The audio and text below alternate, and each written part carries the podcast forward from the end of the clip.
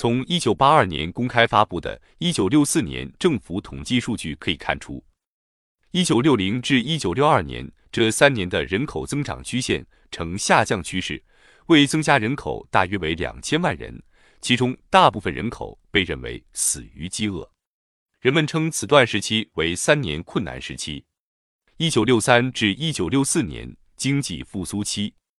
由于政府在全面危机压迫下放松了经济控制，允许农民、人民公社社员搞“三字一包”这种以放为特征的经济改革，十五年后再次进行，只是改名叫联产承包了。因此，农业税收占财政收入的比例由原来的百分之八上升到百分之二十二，财政形势好转。此时，由于中央领导人之间在经济政策上的分歧和在政治路线上的斗争越来越明显，而社会主义教育运动又无法解决基层阶级斗争问题，因此文化大革命正处在孕育阶段。一九六五至一九六六年经济高涨期，国家在经济形势初步好转后，增加了对工业的投资，使得经济发展速度加快，但紧接着。财政赤字再次出现，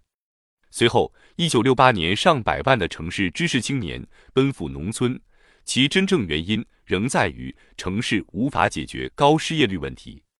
四、第二个经济危机周期的发生。第二个经济危机周期，一九七八至一九八六年。一九七八至一九七九年，危机发生，国家财政赤字。每年约为二百亿元，占总收入的比例高达百分之二十，比上一次危机爆发时的比例还高百分之五。其中的原因不仅仅只是文化大革命对经济的影响，还有杨跃进大规模举债用于工业投资及中越边境战争造成的非预算性开支。一九八零至一九八一年，经济萧条使得政府再次采取放的政策。逐步解除了对农村地区的控制，降低农业税收，提高农产品价格，允许农民分户经营、承包土地、开放集市贸易。这就是农村改革的第一步。这不仅是上一次为缓解危机而采取的“三自一包”政策的翻版，而且很像中国历史上的那些通过战争获取新政权的统治者为了恢复经济而采取的均田免赋政策。与上一次经济危机不同的是，这次没有迫使城市人去农村解决就业问题，因此城市犯罪率增高，监狱爆满。一九八二至一九八三年经济复苏阶段，由于对农村土地的再分配和农产品自由市场的开放，粮食产量每年增加百分之二十，这三年的总增加量约为七十五亿吨。中国第一次用自己的力量解决了吃饭问题。同时，农业产值也提高到工农业生产总值的百分之四十。一九八一至一九八六年经济高涨阶段，工业产值增长幅度加快，同期财政赤字每年大约增加一百亿元。其中较重要的原因，即是一九八二年立改税之后形成的国有资产单位所有制。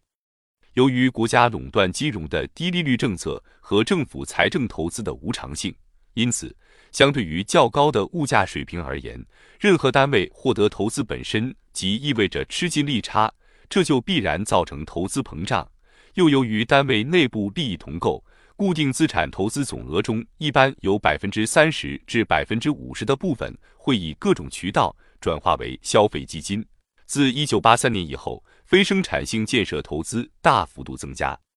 于是消费膨胀接踵而至。在投资和消费双重膨胀的压力下，供需矛盾和由赤字转化的超发货币量，终于引发出全面通货膨胀危机。正如二十世纪七十年代末的危机导致了第一步农村改革一样，八十年代中期的危机也促进了城市改革。农村改革中，人民公社解体，使农村发育出各种独立的经济主体。并成为商品经济的基础，农村社会恢复了自治形态，使得以人民公社体制做组织保障的统购统销制度难以运作，农业投入品和产出品市场渐次开放，于是真正具有革命性的商品经济新体制在农村形成。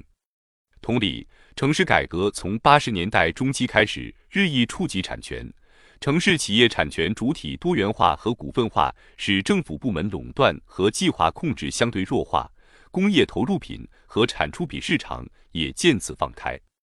因此，假如没有新的战争，把现在的中国平民政府再一次打造成英雄政府，则中国的市场取向的改革趋势是不可逆转的。五、传统行政手段对资本的调节造成的极端性后果。